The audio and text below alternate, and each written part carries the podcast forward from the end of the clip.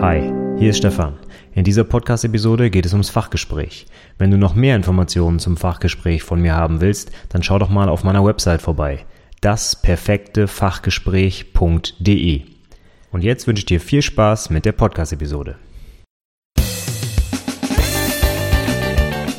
Herzlich willkommen zum Anwendungsentwickler Podcast, dem Podcast rund um die Ausbildung zum Fachinformatiker für Anwendungsentwicklung. In dieser Episode geht es um die Handelskalkulation. Viel Spaß!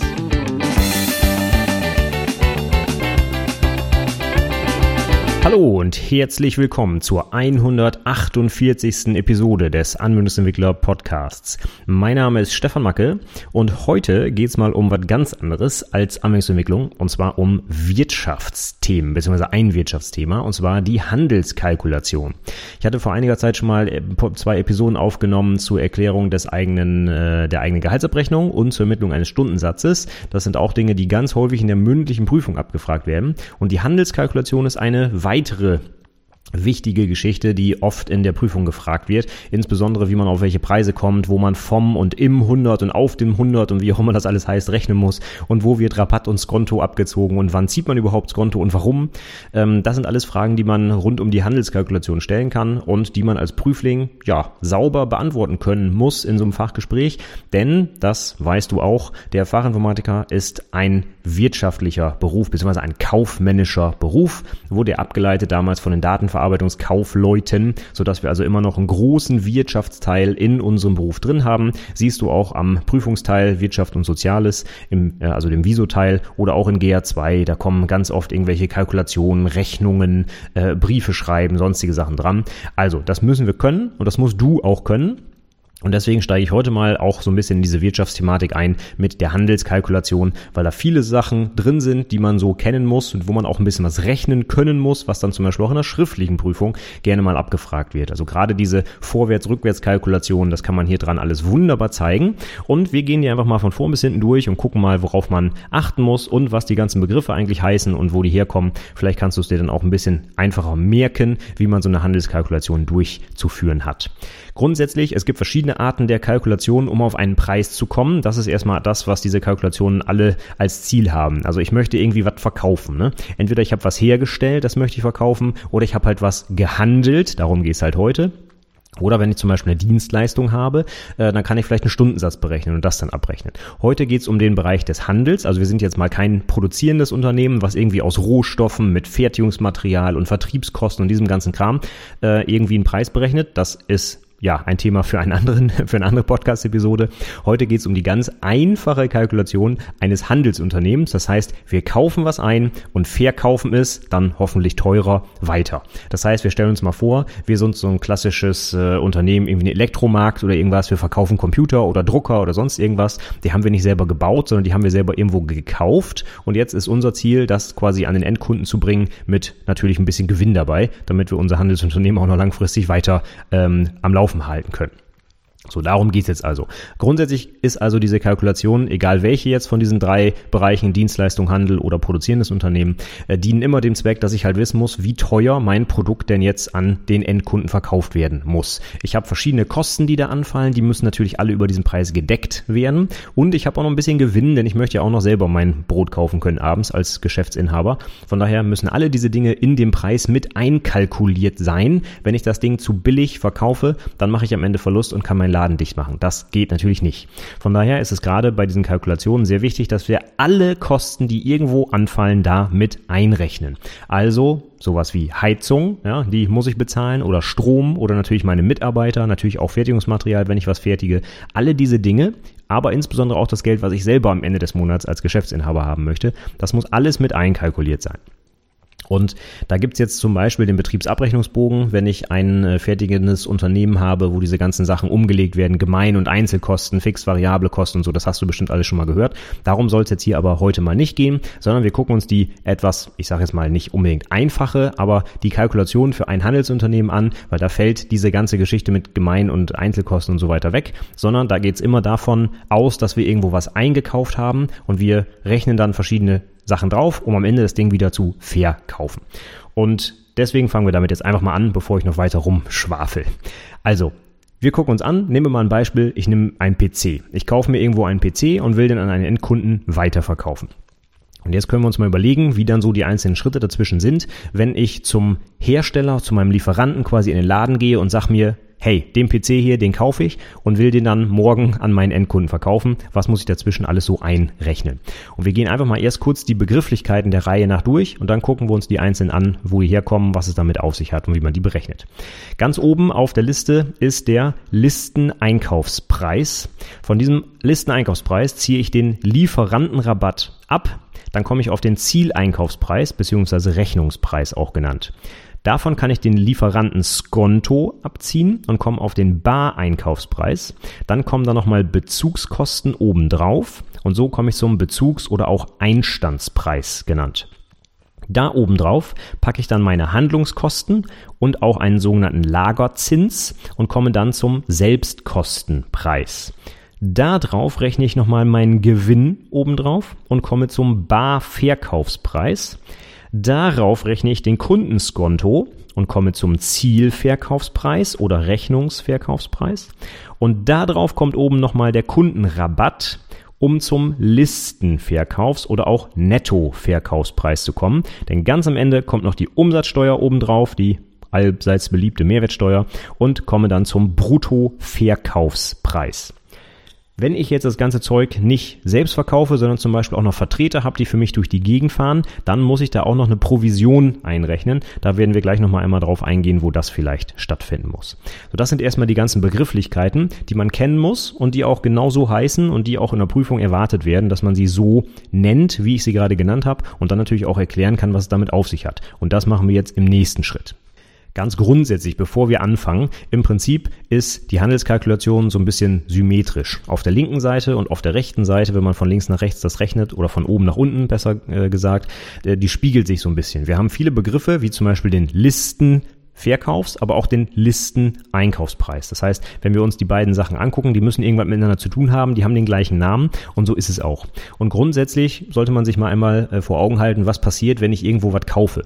Wenn du dir das jetzt nicht unbedingt für die Prüfung gut merken kannst, wie du als Händler das kalkulieren müsstest, denk doch einfach dran, was würdest du denn machen, wenn du für dich selbst einfach irgendwo was kaufst? Angenommen, das ist mal ein bisschen was teureres, sagen wir mal ein PC für 1000 Euro, ja? Wenn du irgendwo in den Laden gehst und den PC kaufen willst, dann tust du gut daran, nicht einfach zu sagen, der PC, hier ist das Geld, tschüss, sondern du musst ja überlegen, du willst ja auch einen guten Preis dafür haben. Du willst nicht einfach alles auf den Tisch legen, was der Händler dir abverlangt, sondern du wirst natürlich wahrscheinlich mit ihm ein bisschen handeln. Das heißt, als erstes würdest du fragen, geht da noch was am Preis? Und dann sagt der Verkäufer, mm, mm, mm, ich rechne mal, ich frage meinen Chef, mm, mm, mm, okay, 900 Euro, ja? Und siehe da, du hast einen Rabatt bekommen. Einfach nur, indem man fragt. Passiert ganz oft übrigens, ne? kann man nur weiterempfehlen. Wenn du dann das Ding bar auf dem, äh, äh, wenn du das Ding bar bezahlst, das Geld auf den Tisch legst, wollte ich sagen, ja, ähm, dann könntest du nochmal nachverhandeln und quasi sagen, hey Mensch, ähm, 900 Euro ist okay, ich kann dir das auch überweisen, dauert aber einen Monat. Äh, was ist denn, wenn ich dir jetzt hier bar ja, wie sagt man so schön, Cash, auf, äh, Cash in a Tash auf den Tisch lege, ja, ähm, dann könnte der Händler nochmal sagen, okay, wenn du es direkt bezahlst, ja, dann gebe ich dir nochmal ein bisschen Preisnachlass. Und das ist dann der sogenannte Skonto. Und dafür kriegst du dann den PC zu einem recht guten Preis. Das heißt, du als Kunde würdest immer erstmal Rabatt ziehen und dann, wenn du auch schnell bezahlst, auch noch Skonto abziehen. Vorausgesetzt, der Händler bietet dir das an. Ja, das machen natürlich auch nicht alle. Und diese beiden Sachen müssen wir uns vielleicht einmal kurz angucken. Also ein Rabatt, das ist einfach etwas, wo ich so ein bisschen Preisspielraum habe, da kann ich was nachfragen, vielleicht gewährt der Händler mir das, vielleicht auch nicht. Ja, wenn ich gut verhandle, gibt er mir vielleicht ein bisschen was vom Preis nach. Skonto ist nochmal eine andere Geschichte. Das äh, zielt eigentlich darauf ab, dass der Händler ja möglichst schnell sein Geld haben will. Drehen wir das Ganze jetzt mal um. Du gehst in den Laden und ähm, äh, also du, du bist jetzt der Händler und ein Kunde kommt in den Laden. Dann willst du natürlich am liebsten, dass du am Ende des Tages das Geld direkt auf dem Tresen liegen hast und nicht, dass du noch einen Monat drauf warten musst, bis er endlich seine Rechnung zahlt. Ja? Von daher ist es dir sehr dran gelegen, dass der Kunde möglichst schnell bezahlt denn du willst das Geld haben. Der Kunde möchte allerdings erst möglichst spät zahlen. Ja, das sind so etwas, äh, wie soll man sagen, ähm, konträre Wunschvorstellung. Ja, du willst das Geld als Händler schnell haben, der Kunde will spät zahlen. Hm, wie kriegen wir das zusammen? Da müssen wir irgendwie einen Anreiz schaffen. Und genau das ist dieser Skonto, der da gezogen werden kann. Und zwar ist es normalerweise so, wenn gehen wir jetzt mal zurück zum Handelsunternehmen, du bist jetzt kein Endkunde mehr, sondern bist jetzt einfach ein, äh, ein anderes Unternehmen, was bei einem Händler etwas einkauft, dann wirst du das wahrscheinlich auf Rechnung kaufen. Und auf Rechnung heißt, du hast immer ein sogenanntes Zahlungsziel. Und dieses Zahlungsziel sind meistens irgendwie 30 Tage, 31 Tage, also ein Monat. Das heißt, wenn du auf Rechnung etwas kaufst, bekommst du die Ware geliefert, musst aber erst einen Monat später die Rechnung auch bezahlen. Und dann, da du ein Interesse daran hast, möglichst spät zu zahlen, wirst du diese Zeitspanne auch ausreizen. Warum hast du dieses Interesse? Naja, angenommen, du musst 1000 Euro für einen PC bezahlen, aber erst in einem Monat, dann könntest du dann mit diesen 1000 Euro noch irgendwas machen. Du könntest es auf eine Bank, Bank bringen und dafür Zinsen kriegen. Okay, aktuell Tiefzinsphase ist ein bisschen schwierig, ne? aber theoretisch wäre das so. Du könntest mit dem Geld also noch irgendetwas tun, um es zu vermehren. Einen ganzen Monat lang. Ja? Angenommen, du würdest ein bisschen Zinsen dafür kriegen, dann könnte sich das lohnen. Dann würdest du also niemals sagen, na klar, lieber Händler, hier hast du direkt am ersten Tag das Geld, wenn du genauso gut noch 30 Tage warten kannst und dann sogar noch ein bisschen damit verdienen kannst mit dem Geld, was dann auf der Bank liegt. Von daher zahlst du immer grundsätzlich als Unternehmen am letztmöglichen restlichen Tag. Einfach deswegen, weil das Geld dann noch für dich arbeiten kann. Wenn du es ausgegeben hast, ist es weg und du kannst nichts mehr damit anfangen. Das heißt, als Kunde zahlst du immer so spät wie möglich. Als Händler willst du natürlich das Geld so schnell wie möglich haben. Warum? Du hast als Händler die Ware schon längst rausgeschickt, musst aber noch einen Monat darauf warten, dass du auch das Geld dafür kriegst. Ne? Das heißt, du hast die Ware schon längst ja, übertragen quasi, hast aber noch keine Gegenleistung dafür bekommen und das ist natürlich für dich schlecht. Ne? Du hast erstmal den Aufwand, du musst die Ware ja selber auch bezahlen und einkaufen vorher, das Geld ist weg, die Ware ist weg, aber du hast das Geld noch nicht vom Kunden. Das ist schlecht. Deswegen ist dein Interesse als Händler natürlich, dass der Kunde so schnell wie möglich zahlt. Ja? Und jetzt ist die Frage, was können wir da tun? Als Händler können wir sagen, Mensch, wenn du schnell zahlst, dann kannst du dir was vom Kaufpreis abziehen. Und das ist genau der Skonto, der da gezogen werden kann. Ich sage jetzt einfach mal, damit es ein bisschen äh, leichter zu verstehen ist oder einfacher zu rechnen später, nehmen wir mal 10 Tage wäre eine Skonto-Möglichkeit und 30 Tage wäre dann der, äh, der, das Ziel, das Zahlungsziel, wenn du auf Rechnung kaufst. Das heißt, du hast die Wahl als Kunde. Wie gesagt, du zahlst immer so spät wie möglich. Entweder zahlst du nach 10 Tagen, darfst du dafür aber das Skonto abziehen, oder du zahlst nach 30 Tagen, ziehst dir das Skonto nicht ab. Das sind die beiden Möglichkeiten, die du jetzt hast. Und jetzt kannst du entscheiden, ja, was ist für dich die sinnvollere. Und ich schon, äh, sag schon mal vorab, Spoiler Alert, die sinnvollere ist immer immer, immer, immer Skonto zu ziehen. Wenn du die Möglichkeit hast, Skonto zu ziehen, dann mach es. Dann musst du das betriebswirtschaftlich machen. Alles andere ist nicht sinnvoll. Warum? Rechnen wir das ganz kurz mal an einem Beispiel durch. Angenommen, Du kaufst einen PC für einen schönen runden Preis von 1000 Euro und du bezahlst jetzt erst nach 30 Tagen die vollen 1000 Euro. Dann könntest du 30 Tage lang diese 1000 Euro auf dein Bankkonto legen und dafür Zinsen kassieren. Gehen wir mal davon aus, du kriegst noch Zinsen und es seien drei Prozent. Dann kriegst du also für die 30 Tage drei Prozent Zinsen. Äh, nee. Denn die Zinsen werden ja aufs Jahr berechnet bei der Bank. Das heißt, du legst die 1000 Euro an und kriegst im Jahr drei Prozent Zinsen da drauf. Das heißt, 1000 Euro, drei Prozent, das wären 30 Euro. Da du aber nur einen Monat das Geld anlegst, darfst du diese 30 nochmal durch 12 teilen, um dann auf deinen tatsächlichen Zinsgewinn zu kommen. Das wären also ich runde das jetzt mal ganz grob, circa drei Euro, die du da an Zinsen bekommst für den einen Monat, den du die 1000 Euro zur Bank bringst bei drei Prozent Zinsen. Das ist nicht so viel, drei Euro. Ne? Das halten wir erstmal fest. Auf der anderen Seite, wenn du Skonto ziehst, also nach 10 Tagen bezahlst und dafür zum Beispiel vom Händler 3% Skonto bekommst, dann kannst du diese 3% direkt auf die 1000 Euro rechnen bzw. davon abziehen und kriegst direkt 30 Euro, die du abziehen kannst. Das heißt, wenn du so willst, hast du 30 Euro verdient in Anführungszeichen, wo äh, hingegen dein Geld auf der Bank nur 3 Euro gebracht hätte. Das ist also schon mal das Zehnfache. Wenn man das Ganze jetzt auch noch mit einem schönen Prozentsatz bemessen will, den du, den du tatsächlich bekommst, dann wird es jetzt ein bisschen umständlich in Anführungszeichen. Denk nochmal dran, du als Kunde bezahlst immer so spät wie möglich. Das heißt bei Skonto nach 10 Tagen, bei Rechnung nach 30 Tagen. Du wirst nicht, nur um dir den Skonto ziehen zu können, am ersten Tag bezahlen. Das ist Quatsch. Auch die 10 Tage könntest du das Geld noch auf der Bank liegen lassen. Also der Unterschied zwischen Skonto und Zahlungsziel ist 20 Tage. Denn du würdest bei Skonto nach 10 Tagen zahlen, bei Rechnung nach 30 Tagen. Also sind das 20 Tage Differenz. Und für diese 20 Tage Differenz bekommst du vom Händler 3% Skonto. Das heißt, wenn du das jetzt hochrechnest aufs Jahr, 20 Tage, beim Jahr gehen wir von 360 Tagen aus, teilen wir das mal, 360 durch 20 sind 18. 18 mal 3 Prozent wären 54 Prozent.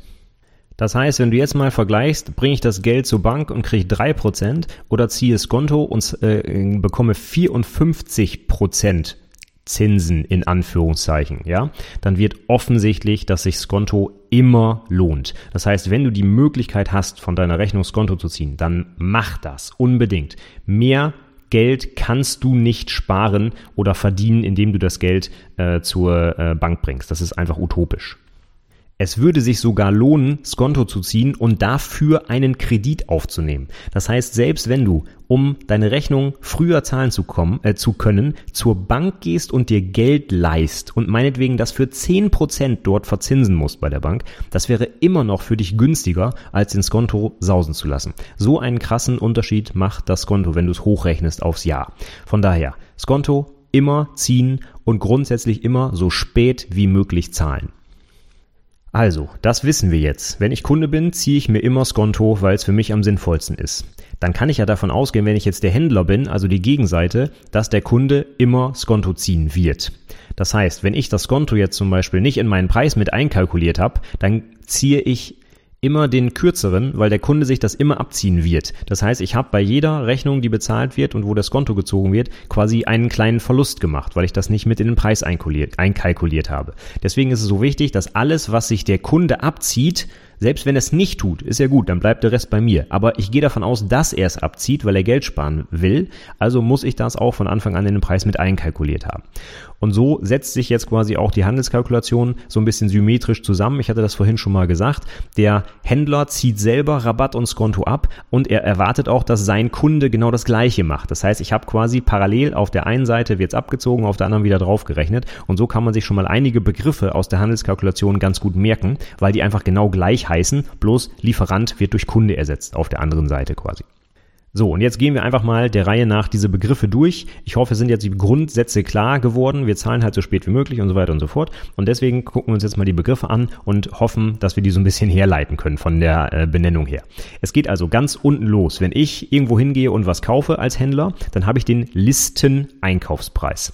Warum heißt der so? Naja, der Händler, bei dem ich kaufe, wird irgendwie eine Preisliste haben, in der drin steht, wie teuer der PC ist. Also sagen wir mal 1000 Euro ne, für diesen tollen PC, den ich da stehen habe. Ein ganz dummer Kunde wird den PC jetzt genau für diesen Preis kaufen. Der geht in den Laden, sieht am Preisschild 1000 Euro, okay, legt die 1000 Euro auf den Tisch, nimmt den PC mit, geht raus. Das ist ein ganz dummer Kunde. Der Händler freut sich, weil er hat jetzt quasi das Maximum an Gewinn in Anführungszeichen aus diesem Verkauf rausgeholt. Kein Rabatt abgezogen, kein Skonto, kein gar nichts. Also das sind die besten Kunden für uns als Händler, ne? Kein Verhandeln, direkt zahlen, Feierabend. Also das ist der Preis, der in der Liste steht oder auf dem Etikett an dem äh, Ding im Laden meinetwegen. Listen-Einkaufspreis. Jetzt bin ich aber ja Händler und ich weiß, dass da irgendwas einkalkuliert ist, insbesondere Richtung Rabatt und ich will natürlich nicht den Listeneinkaufspreis zahlen. Ne? Stellen wir uns vor, ich kaufe mir ein neues Auto, da werde ich ja niemals sagen, ja klar, 55.000 hier für den Mercedes, zack, lege ich dir auf den Tisch, kein Problem. Ich werde immer versuchen zu handeln. Ja, Ich werde immer versuchen, diesen hohen Preis zu reduzieren und deswegen ziehe ich mir automatisch auch einen Rabatt ab. Natürlich muss der Lieferant mir den gewähren, das ist klar, darüber muss ich mit ihm verhandeln, aber diesen Rabatt ziehe ich natürlich vom Listeneinkaufspreis ab denn ich zahle den nicht komplett. Ne? Ich will weniger zahlen, auf jeden Fall. Sagen wir mal 10%, 20%, wenn ich gut verhandle, ja, wird von diesem Listeneinkaufspreis noch abgezogen. So, und das ist jetzt der Preis, den ich zahlen müsste, wenn ich das Ding jetzt mitnehme und auf Rechnung zahle. Deswegen heißt der Zieleinkaufspreis oder Rechnungspreis. Dieses Ziel ist hier das sogenannte Zahlungsziel, was gemeint ist, ja? Wenn ich auf Rechnung kaufe, habe ich üblicherweise, habe ich gerade gesagt schon, 30 Tage Zahlungsziel. Das heißt, ich nehme den PC heute mit aus dem Laden und muss in 30 Tagen spätestens die Rechnung bezahlt haben. Wenn ich das so tue, dann ist das aktuell der Preis, den ich zahlen muss, deswegen Zieleinkaufspreis. Einkaufspreis. Jetzt haben wir aber ja gerade gelernt, das wäre blöd, wenn ich das mache. Wenn ich die Möglichkeit habe, Skonto zu ziehen, mache ich das, weil mir das ganz, ganz, ganz viel Geld spart. Deswegen würde ich den natürlich nochmal davon abziehen. Ich würde immer bei der Möglichkeit Skonto von dem Zieleinkaufspreis abziehen und habe dann den Bar-Einkaufspreis. Warum heißt der so? Naja, ich habe es am Beispiel vorhin schon gesagt. Ich gehe in den Laden und sage, so Leute, ich lege euch jetzt direkt das Geld auf den Tisch. Dann ist natürlich das Zahlungsziel auf jeden Fall eingehalten. Der der Händler muss nicht 30 Tage warten, sondern kriegt jetzt sofort bar auf die Hand die Kohle und damit darf er mir natürlich auch sofort das Konto gewähren, weil noch schneller kann ich ja gar nicht zahlen. In der Praxis würde ich natürlich diese 10 Tage, angenommen die, die, die Frist beim Skonto wären 10 Tage, würde ich ausnutzen. Ich würde nicht sofort Bargeld auf den Tisch legen, keine Frage. Aber gehen wir mal davon aus, das würde ich tun, dann hätte ich auf jeden Fall den Skonto ziehen können. Deswegen heißt dieses Ding jetzt Bar-Einkaufspreis. Also Listeneinkaufspreis minus Rabatt ist der Zieleinkaufspreis, wenn ich auf Rechnung zahlen würde, 30 Tage. Mache ich das aber nicht, ziehe den Skonto ab und würde das Geld sofort auf den Tisch legen, dann dürfte ich das Skonto hier abziehen, hätte ich den Bar-Einkaufspreis. Das ist jetzt etwas unglücklich. Denk einfach dran, Bar-Einkaufspreis, weil ich das Geld jetzt auf den Tisch lege. In der Praxis würde ich das aber niemals so machen. Ich würde trotzdem erst am letzten Tag der Frist zahlen, zu der ich noch Skonto ziehen darf. Gut. Jetzt kann es sein, dass ich was ganz Tolles äh, gekauft habe, was ich nicht einfach unter den Arm klemmen, klemmen kann, wie so ein PC und mitnehmen, sondern das muss mir vielleicht noch geliefert werden. Da muss vielleicht ein Speditionsunternehmen kommen. Stellen wir uns mal vor, wir haben eine Waschmaschine gekauft, ne? 80 Kilo, die schleppst du nicht mal eben aus dem Laden. Das heißt, du musst vielleicht noch einen Spediteur bezahlen, der dir das Zeug nach Hause schleppt. Das heißt, auf deinen Bar-Einkaufspreis kommen eventuell, das muss nicht so sein, aber es kann sein, sogenannte Bezugskosten obendrauf. Und da denken wir jetzt einfach mal ganz allgemein an sowas wie Porto ne, oder Material, Fertigungskosten, ähm, ähm, äh, Speditionskosten. Ja, also kommt der große LKW, der bei dir zu Hause die Waschmaschine ablädt und dann auch noch in den vierten Stock hieft oder so. Das ist ein bisschen, ja, kostet ein bisschen was. Deswegen kommt das wieder obendrauf auf den Bar-Einkaufspreis und dann bist du beim sogenannten Bezugspreis oder auch eher Einstandspreis genannt. Das heißt, das ist der Preis, den du zahlen musst, bis die Ware bei dir zu Hause angekommen ist. Wenn du sie selber mitnehmen kannst, fallen für dich keine Bezugskosten an. Werden die Sachen extra hergebracht, musst du eventuell halt noch Porto, Versandkosten, Spediteur, was auch immer bezahlen. Und das ist dann letztlich dann der Einstandspreis, den du dafür bezahlt hast.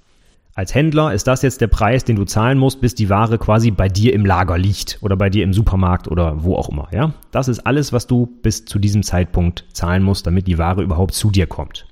Und jetzt kommen obendrauf deine Kosten, die noch zusätzlich anfallen, und zwar für dich selbst. Das heißt, angenommen, du hast da wirklich so einen Laden mitten in der Stadt, für den du Miete zahlst. Ja? Die Miete musst du irgendwo wieder reinkriegen. Die ja, wird nicht einfach so bezahlt, sondern die müsst, durch deine Preise müssen die erwirtschaftet werden. Heute habe ich irgendwie einen Knoten in der Zunge. Und Miete ist nur ein Beispiel. Du hast natürlich vielleicht noch Angestellte, die du zahlen musst. Du musst sicherlich irgendwelche äh, Stromkosten bezahlen, Telefon, ich weiß nicht, alles, was halt noch so anfällt, damit dein Laden überhaupt laufen kann. Und das sind dann die sogenannten Handlungskosten. Das ist alles, was du bezahlen musst, damit du deinen Handel überhaupt betreiben kannst. Selbst wenn du ihn von dir zu Hause aus betreibst und gar keinen Laden hast, fallen irgendwelche Kosten an. Und sei es nur Porto für Rechnungsversand oder du hast den Drucker gekauft oder ein PC oder du musst irgendwie deine Website, äh, deinen Online-Shop zum Beispiel bezahlen, 50 Euro monatlich oder was auch immer. Diese Sachen musst du ja wieder reinkriegen. Und das sind die sogenannten Handlungskosten.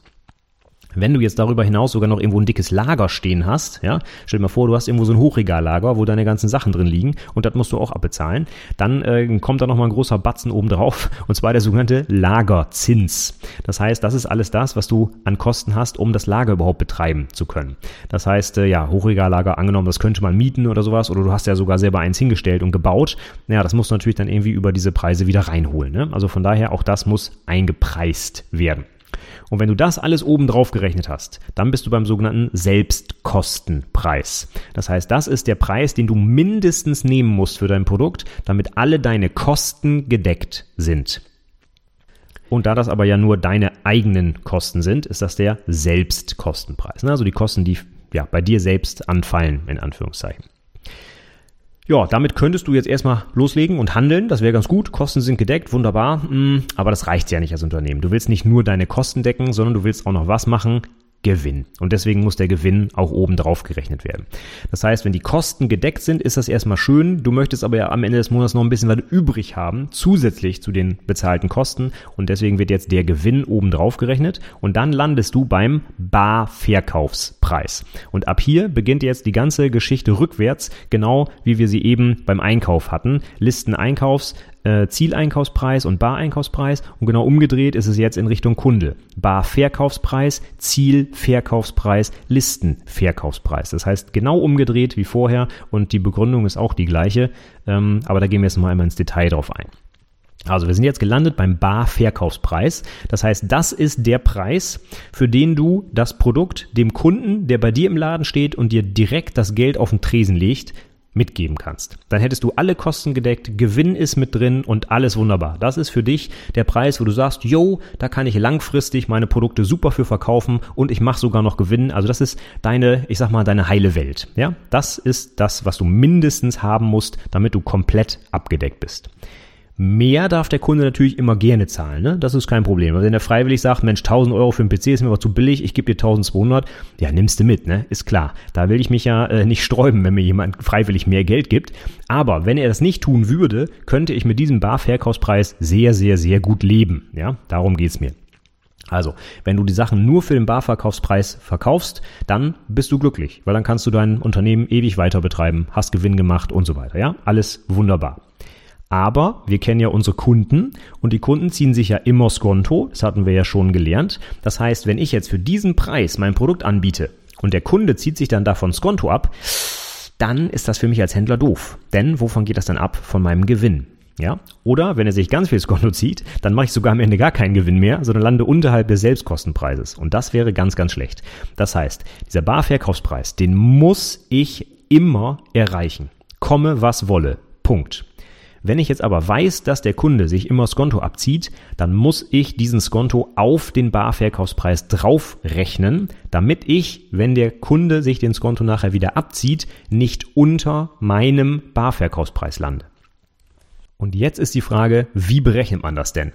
Und hier kommt jetzt genau der Unterschied zwischen vom 100 und im 100 oder auf dem 100. Da gibt es verschiedene Begrifflichkeiten für. Wichtig ist immer, welcher Preis ist die Basis für die Berechnung der Prozentzahlen. Wir gehen mal vom Listeneinkaufspreis aus, ganz am Anfang die erste Zahl, wo wir dann den Lieferantenrabatt abziehen. Angenommen, du kaufst dir für 1000 Euro einen PC und sagst, ich will aber 10% Rabatt haben. Dann sagt der Händler, yo, machen wir, 1000 mal 10% sind 100 Euro, die ziehen wir ab, also kriegst du den PC für 900 Euro. Das lässt sich ganz einfach rechnen. Die 10% werden direkt auf den Preis angerechnet und dann kriegst du das abgezogen. Beim Skonto ist es jetzt ein bisschen anders, denn du bist ja derjenige, der das Skonto draufrechnet auf den Preis. Und wer sich das Skonto abzieht am Ende, ist der Kunde. Das heißt, jetzt denken wir mal in genau die gegenteilige Richtung. Angenommen, du hast wieder den PC für 1000 Euro und möchtest den auf jeden Fall für 1000 Euro verkaufen. Das heißt, Barverkaufspreis sind 1000 Euro. Wenn du jetzt sagst, Kundenskonto sind 10%. Ich mache mal 10%, weil das einfacher zu rechnen ist. Ja, 10% ist utopisch, 2 oder maximal 3% sind Skonto. Ja, aber wir können das auch ein Beispiel von Rabatt machen. Da sind 10% vielleicht realistischer. Angenommen, du hast den Barverkaufspreis von 1000 Euro und sagst, 10% Rabatt will ich gewähren. Wenn du jetzt die 10% auf die 1000 so draufrechnest, dass du einfach sagst, ja, 1000 mal 1,1 sind 1100 Euro dann hört sich das vielleicht erstmal richtig an, ist aber grundsätzlich falsch. Warum? Gucken wir jetzt mal. Wer zieht sich denn diesen Rabatt von 10% am Ende ab? Der Kunde. Und wovon zieht er sich die 10% ab? Naja, von dem Preis, den er genannt bekommt. Und der Preis, den er genannt bekommt, ist ja 1100 Euro. Das hast du ja gerade ausgerechnet. Das heißt, der Kunde sieht, Mensch, 1100 Euro, das ist aber teuer. Davon will ich 10% Rabatt abziehen. Und jetzt rechnet er 1100 mal 0,1 und kommt nicht auf 100 Euro, die du draufgerechnet hast, sondern auf 110 Euro. Denn 1100 mal 0,1 sind 110. Das bedeutet, er zieht sich von deinem Preis 1000, äh, nicht 1000, sondern 110 Euro ab. Also 1100 minus 110 sind 990 Euro. Du wolltest aber ja für den Barverkaufspreis 1000 verkaufen, musst jetzt aber für 990 verkaufen. Das heißt, das schmälert deinen Gewinn. Den Gewinn, den du kalkuliert hast, den kriegst du jetzt nicht mehr raus, weil sich der Kunde von einem anderen Betrag die 10% abzieht, als du sie gerechnet hast. Das heißt, du musst hier anders rechnen. Du kannst nicht sagen, mein Barverkaufspreis, die 1000 Euro sind 100% und ich rechne 10 drauf, sondern du musst umgekehrt rechnen. Du musst von dem ausgehen, was der Kunde sieht und das sind die 100 Prozent von dem, von denen die 10 Prozent abgezogen werden. Das heißt, machen wir dieses Beispiel, dann sind die 1000 Euro, die entsprechen nicht 100 Prozent, sondern die entsprechen 90 Prozent. Und dann musst du hochrechnen. Du kannst also sagen, wenn die 1000 Euro 90 Prozent sind, dann teilst du 1000 durch 90 und weißt, wie viel 1% wert ist und kommst dann auf einen schönen krummen Wert von 11,11 Euro, ja? Das heißt, 1% entspricht 11,11 Euro. Und jetzt musst du das wieder hochrechnen mal 100. Und dann kommst du auf den Preis, den du eigentlich nehmen musst. Und das sind 1111,11 Euro. Dieser Betrag ist jetzt das, was der Kunde am Ende sieht. Und wenn er von diesen 1111,11 Euro dann 10% abzieht, dann sind das genau 111,11 Euro. Und 1111,11 Euro minus 111,11 sind genau deine 1000 Euro, die du haben musst. Das heißt, nur als Beispiel, äh, wenn wir das falsch rechnen, sind wir gekommen auf einen Preis von 1100 Euro, zu dem du das verkaufen musst. Wenn wir das richtig rechnen, kommen wir auf einen ähm, Preis von 1111,11 Euro. Das sind nur ein paar Euro mehr. Das ist jetzt nicht so ein Riesenunterschied, ja. Aber wenn du die ganze Zeit falsch rechnest, dann summiert sich das natürlich, weil du bei jedem Produkt immer ein bisschen mehr abziehst, als eigentlich geplant war. Und das ist nicht gut. Du willst ja langfristig Gewinn machen. Also, du musst jetzt hier andersrum rechnen. Bei der Handelskalkulation, alles, was wir einkaufen, wird ganz normal vom 100 gerechnet. Ne? 1000 Euro Preis, 10% abziehen, Feierabend. Auf der Gegenseite musst du aber immer vom quasi von der nächsten Zahl ausgehen und zurückrechnen. Das heißt, du machst nicht 100% minus 10%, sondern du sagst, es sind aktuell 90% und jetzt rechne ich mir aus, wie viel 100% wären. Und das kannst du einfach machen, indem du durch 90 teilst und wieder mal 100 nimmst. Und so sind wir jetzt gerade auf diesen Betrag gekommen von 1111,11 Euro. Und diese Rechenart nennt man auch im 100. Ja, weil dieser Rabatt oder Skonto, den du gerade berechnen willst, in diesem Betrag gerade quasi mit drin stecken müssen, den du berechnen willst. Also im 100. 100 ist quasi das Ziel, auf das du kommst und du bist aber gerade erst bei 90 Prozent zum Beispiel. Also ich hoffe, das war jetzt einigermaßen verständlich erklärt. Denk immer dran, wenn du was nach vorne kalkulierst, was dein Preis sein soll, dann interessiert den Kunden das herzlich wenig. Der Kunde zieht immer von dem ab, was er sieht. Und das ist der Preis, den du berechnet hast. Das ist quasi der zweite Schritt. Und du musst jetzt also genau rückwärts zurückrechnen, wie viel du eigentlich dann ähm, als Preis haben musst. So, und das machen wir genauso mit Skonto und Rabatt in der umgekehrten Reihenfolge, wie wir es selber abgezogen haben. Das heißt, als allererstes wird immer der Skonto draufgerechnet. Das sind üblicherweise zwei oder drei Prozent. Das heißt, du machst sowas wie Barverkaufspreis entspricht 98 Prozent und dann rechnest du die 100 Prozent aus und hast dann den Barverkaufspreis plus den Kundenskonto und landest beim Zielverkaufspreis oder auch Rechnungspreis. Denn das ist der Preis, den der Kunde eben nach 30 Tagen überweisen würde, wenn er das Konto nicht zieht.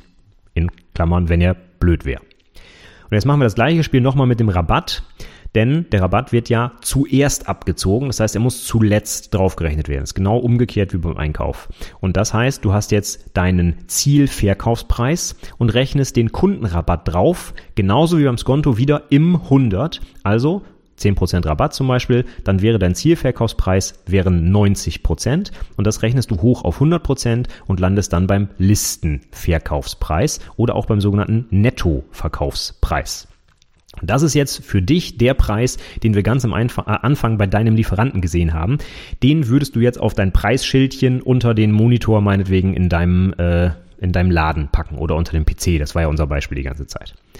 Und davon ausgehend würde jetzt der Kunde sich Rabatt abziehen, Skonto ziehen, dir wird überweisen und dann hättest du deinen Barverkaufspreis, zu dem alle Kosten und der Gewinn komplett gedeckt sind.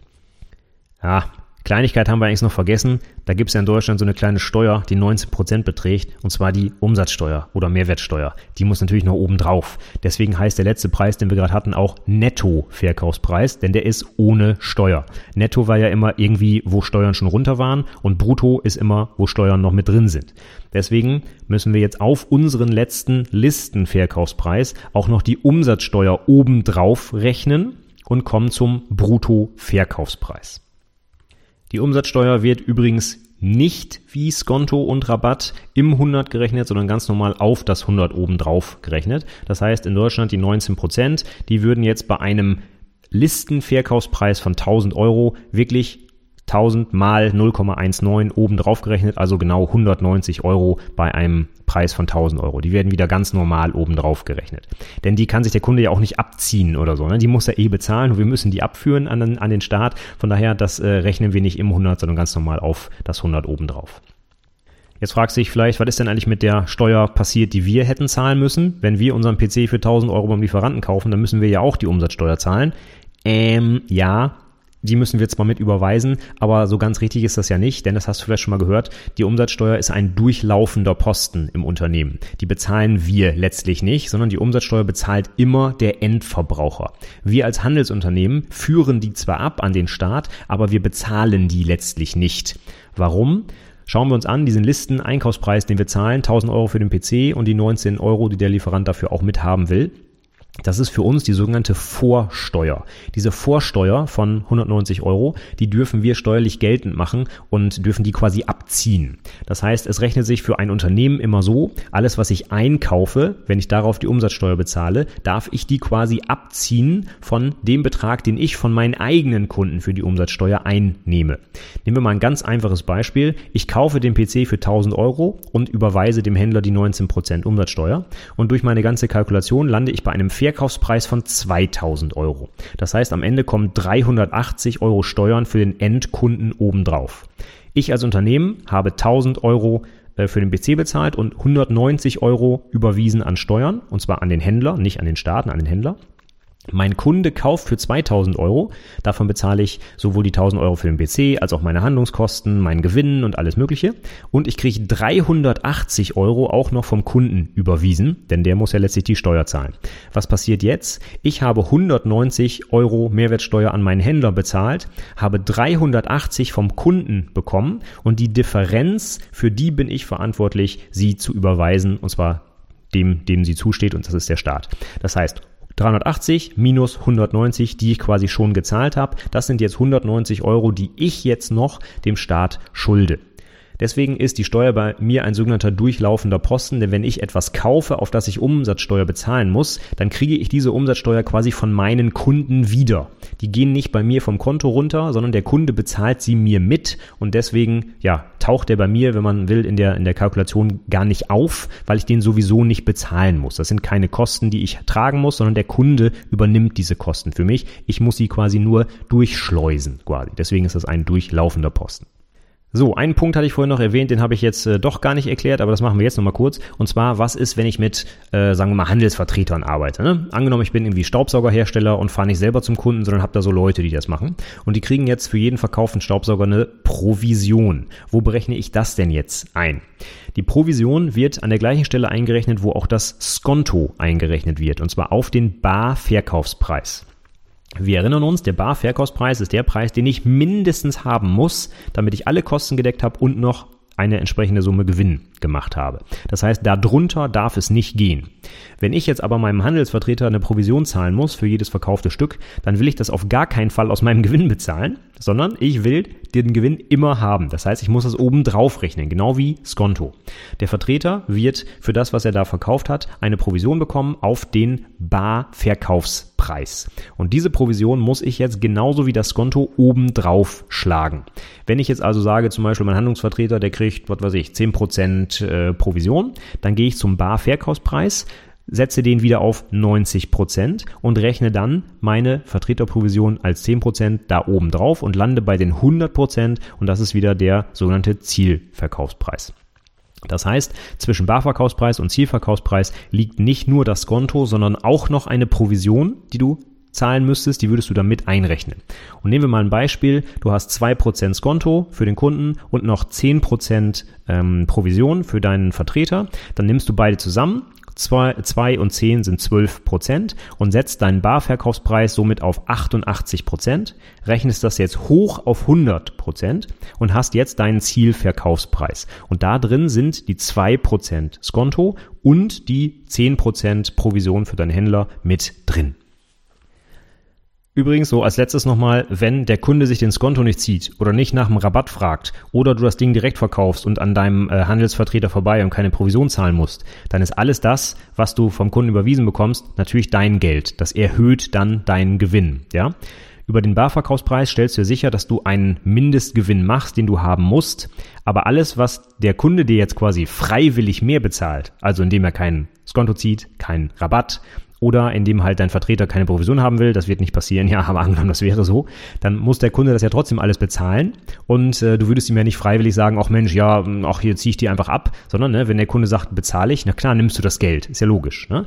Das heißt, alles das, was äh, quasi dann auf diesen Gewinn obendrauf noch kommt, das darfst du natürlich dann zusätzlich als Gewinn behalten, ja.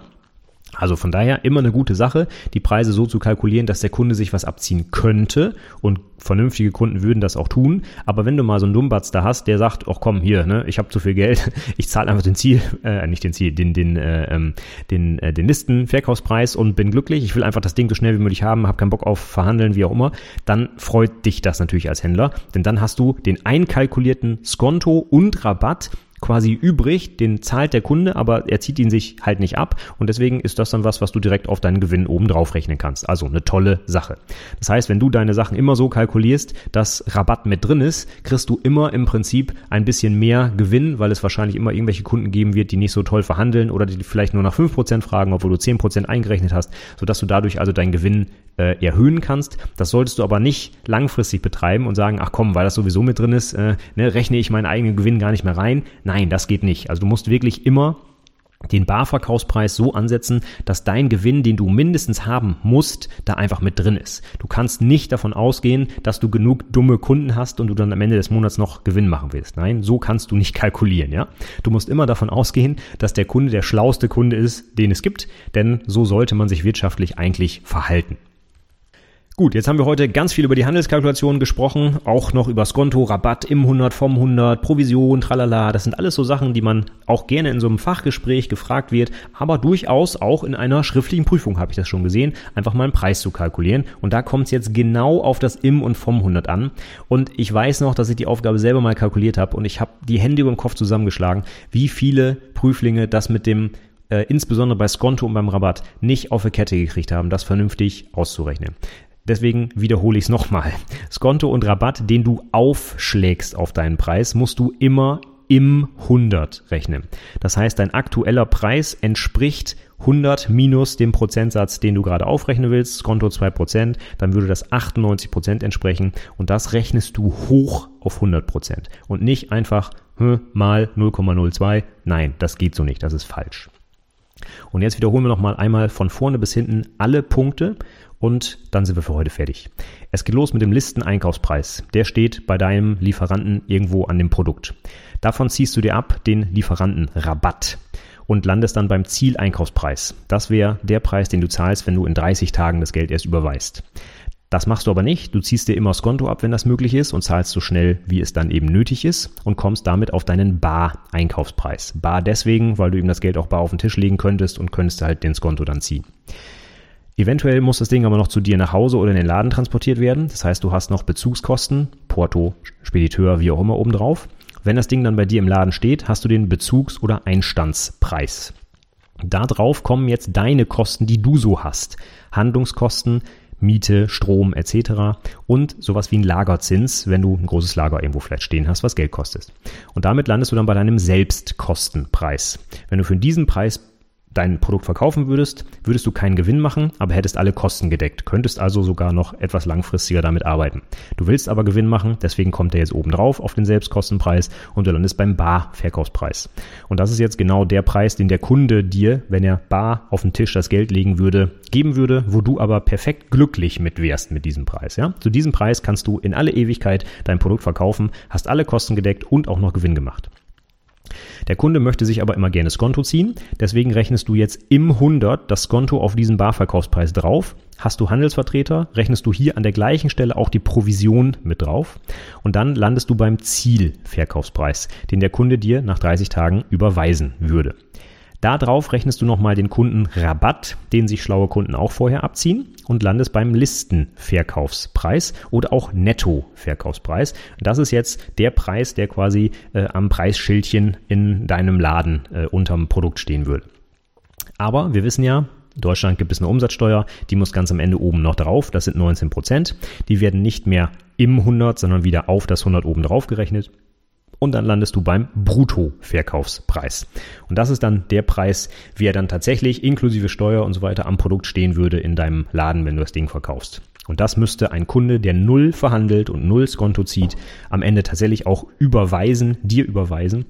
Ähm, und dann würdest du davon ja einen Teil dir einstecken natürlich und einen Teil der Steuern müsstest du dann äh, dem Finanzamt überweisen und zwar abzüglich der Steuern, die du schon beim Einkauf deines Produkts gekauft hast. Deswegen ist das Ganze auch ein durchlaufender Posten. So, damit haben wir jetzt die Handelskalkulation vor und zurück komplett durchgesprochen. Du hast alle Begriffe. Ich hoffe, du kannst sie dir gut merken. Wie, wieso diese Begriffe so heißen und äh, kannst dir auch die Reihenfolge merken. Das ist eigentlich gar nicht so schwierig. Denk so ein bisschen an die Symmetrie, wie gesagt. Ne? Rabatt zuerst abziehen und als letztes draufrechnen und so weiter. Ja, ich hoffe, damit bist du äh, ein bisschen mehr gewappnet für das Fachgespräch, aber auch für die schriftliche Prüfung. Da kam es, wie gesagt, auch schon ein paar Mal dran.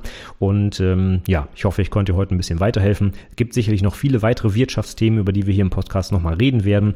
Ähm, ich habe gerade zu dem Thema Handelskalkulation auch nochmal ein paar schöne Links rausgesucht, wo das nochmal gut erklärt wird, auch mit Beispielen und Rechenbeispielen und so weiter. Schau einfach mal rein in die Show Notes unter anwendungsentwicklerpodcast.de slash 148 für die 148. Episode heute.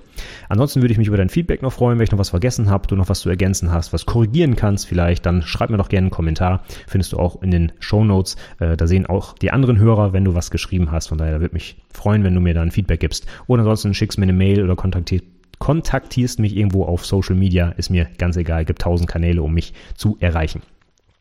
Ja, damit sage ich für heute erstmal äh, schön, dass du zugehört hast, auch wenn es jetzt ein nicht ganz so programmiert lastiges Thema war, wichtig für alle Prüflinge da draußen. Von daher habe ich das heute mal im Detail hier durchgesprochen. Ich hoffe, du bist mir nicht böse.